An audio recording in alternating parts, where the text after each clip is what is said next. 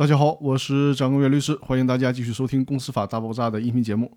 今天和大家分享的话题是：国有独资公司是否解散，谁说了算呢？公司的权力机构可以通过决议的形式解散公司。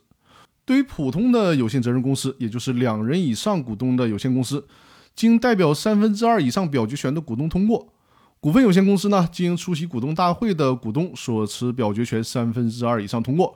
股东大会就可以做出解散公司的决议。另外，有限责任公司的股东以书面的形式一致同意，可以不召开股东会议，直接做出解散的决议。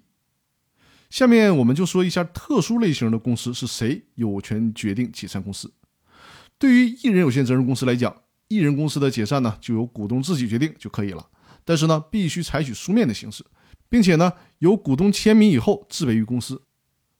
对于国有独资公司来讲，因为国有独资公司并不设立股东会，而是由国有资产监督管理机构行使股东会的职权。另外，国有资产监督管理机构可以授权公司董事会行使股东会的部分职权，但一定要注意，国有独资公司的解散必须由国有资产监督管理机构来决定。也就是说，这个事儿不能由董事会来决定。而且呢，对于重要的国有独资公司的解散，必须由国有资产监督管理机构审核以后。报经本级人民政府批准才可以解散。那以上就是关于国有独资公司解散谁说了算的问题。本期的音频就分享到这里了，更多内容下期继续。感谢大家的收听。